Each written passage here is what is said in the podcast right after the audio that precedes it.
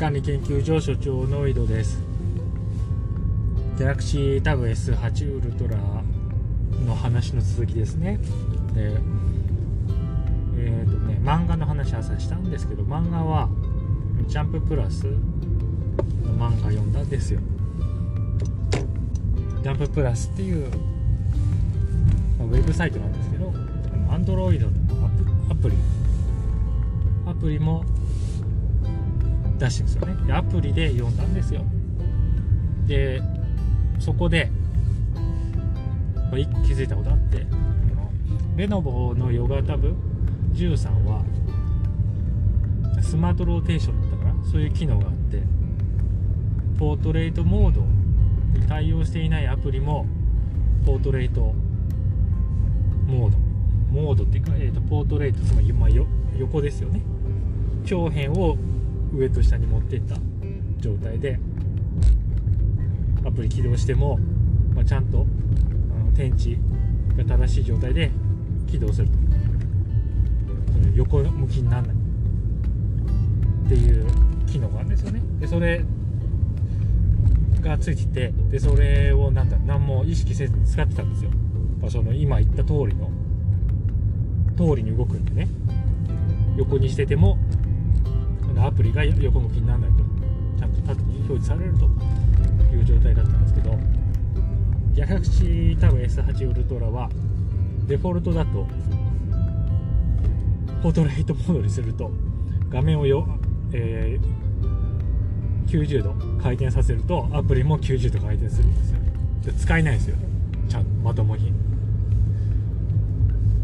そうだからレノボのそのスマートローテーションという機能は素晴らしい。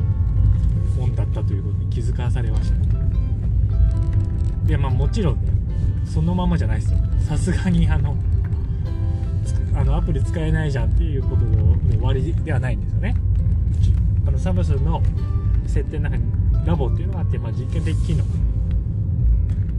が並んでるところがありましてでそこの中にまああるんですよ。ポートレートモードにした時に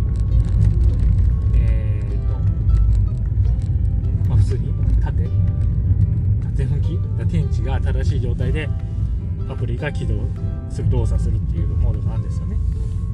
でそこでなんか2パターンですよね。1つが縦横比維持。縦横の比率を維持するっていうのでもう1つが全画面っていうのがあるんですよ。で試してみたんですよね。まず縦横の比率を維持っていうモードにすると、えー、GalaxyWS8 をまあ横にするじゃないですか。ポートレートにするとえっ、ー、とだから横の解像度ですよね。横ん？なんて言ったらいいの？だから、ね、短辺の方。短辺の方の解像解像度が長辺のスマホの表示なんですよね。だからまあ単純にこの先一時停止があります。ジャンププラスのアプリが普通に開かれるんですよ。でも左右にめちゃくちゃの余白がある状態ですよね。そう。でそれはレノボのヨガタブと同じ、まあ、動作なんですよね。パッと見の見た目はね。ででアプリ開いて漫画読もうとするんじゃないですか。でここが違うんですよね。スマートローテーションは漫画を読み始めて全画面ににすると、まあ、当たり前ですけど全画面になるんですよ。でも Galaxy Tab S8 は漫画読んで全画面にしても全画面になんないんですよ。そう最初に起動したアプリの縦横比のまま全画面になるんでなんかスマホで見てるみたいな感じなんですよね。画面が全然使えないんですよ。余白残したまま全画面なんですよね。であこれ使えないなと思って。じゃあレレノボスマートローテーション言うけど本当にスマートだったんだなっていうことですよ。すいません前半でポこの先右折専用レーンがあります。あのポートレートモードって言ってたのはランドスケープモードの間違いでした。あのランドスケープモードですね。横にした状態は。そう。でもう一つは全画面ですね。全画面っていうのは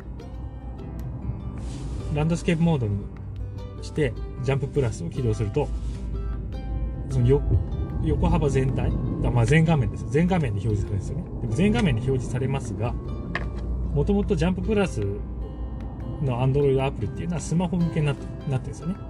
そう。だからな何？えっ、と横に長くて縦が短い画面のスマホで開いてるような画面になって情報量がめちゃくちゃ少ないんですよ。だからスクロールするためにめちゃくちゃ指をで動かさないと下に行かない。ような表示の仕方になってるんですよね。でもそれだとまあ漫画を読むときに全画面にするとちゃんと全画面になって読めるんですよね。だから致し方なく全画面の表示ですよね。そのラボの機能を使ってジャンププラスは読んでます。だスマートじゃないですよね。いまいち。そうなんですよね。だこまあでもねこれが言ってもジャンププラス自体がタブレットのランドスケープモードに対応したその UI を用意してくれていればこんなことにはならないというのはああるんですが、まあ、ただ iPad と違ってね Android ってあタブレット用の UI 用意してくださいって Android 側は別に強く言ってないんで強く言ってないけどまあ推奨してないんでまあこれは仕方ないですけどねそうまあでも、まあでどうなんでしょうね。あの、Android 12L っていうタブレット用の OS がリリース予定で、それを、サムスンは Galaxy Tab S8 シリーズに、そのアップデート更新かけていくっていう話はしているんで、まあそこでね、もうちょっとスマートになったらいいなと思う一方、最近もうサムスンの Galaxy で先に取り入れてた機能を Android が後から取り入れるっていう流れになってるんですよ。例えば Galaxy だと画面分割アプリの画面分割を結構前からできてたんですよね。多分 Galaxy S7 とかかなぐらいから多分できてたと思うんですけどそれより前か。でそれ後から Android の純正の機能として取り込まれたしね。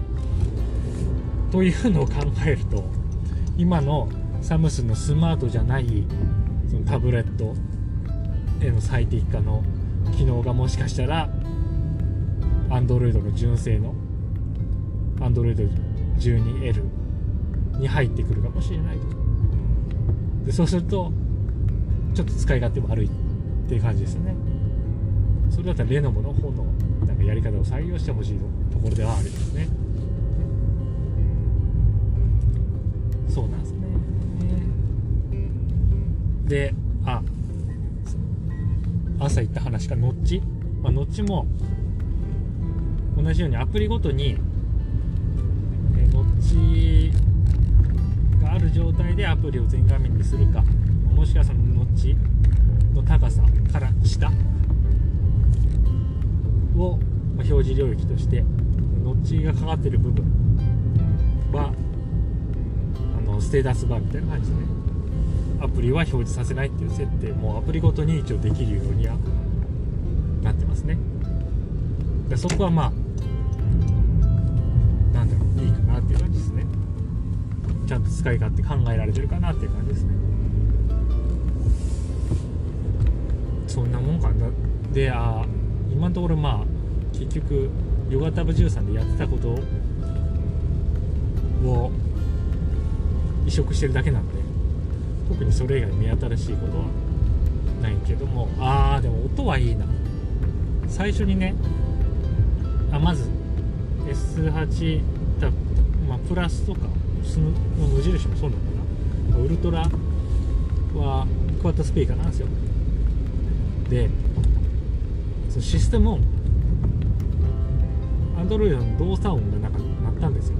不安みたいな。で最初びっくりしちゃって。アフターショックスをつけながら、まあ、いじってたんですよね。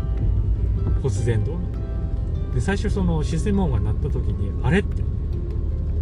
フターショックスウルトラに接続してたっけっていうようなことを思ったんですよでこれは何かというとつまりそのウルトラから音が発してるっていう受け取り方じゃなくてでその空間で鳴ってるその耳の横のこのショックス耳に触れてるこの骨伝導スピーカーから音が鳴ってんじゃないかっていうぐらい自然な感じ。自然なステレオ感でシステム音が鳴ったんですよ。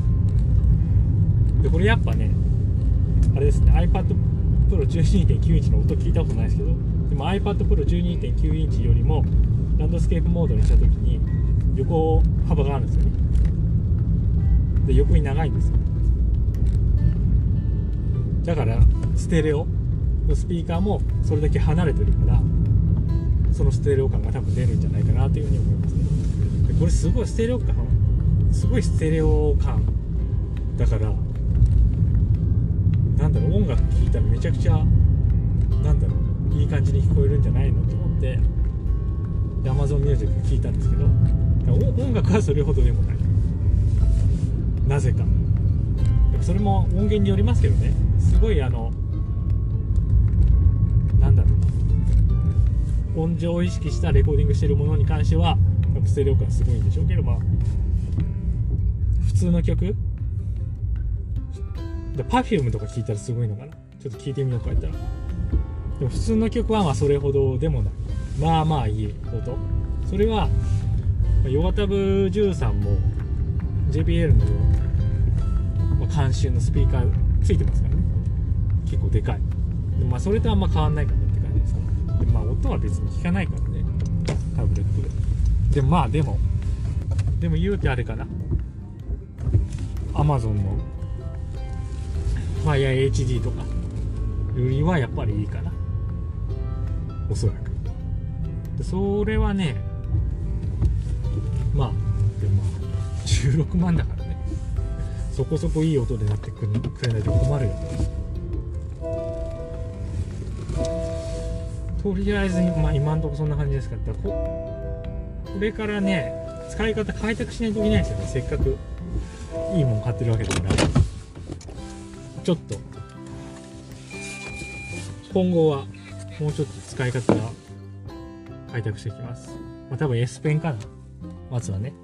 S ペン使ってなんかうまい具合に手書きメモとかやれたらいいなと思いますね。はい。では次の収録で。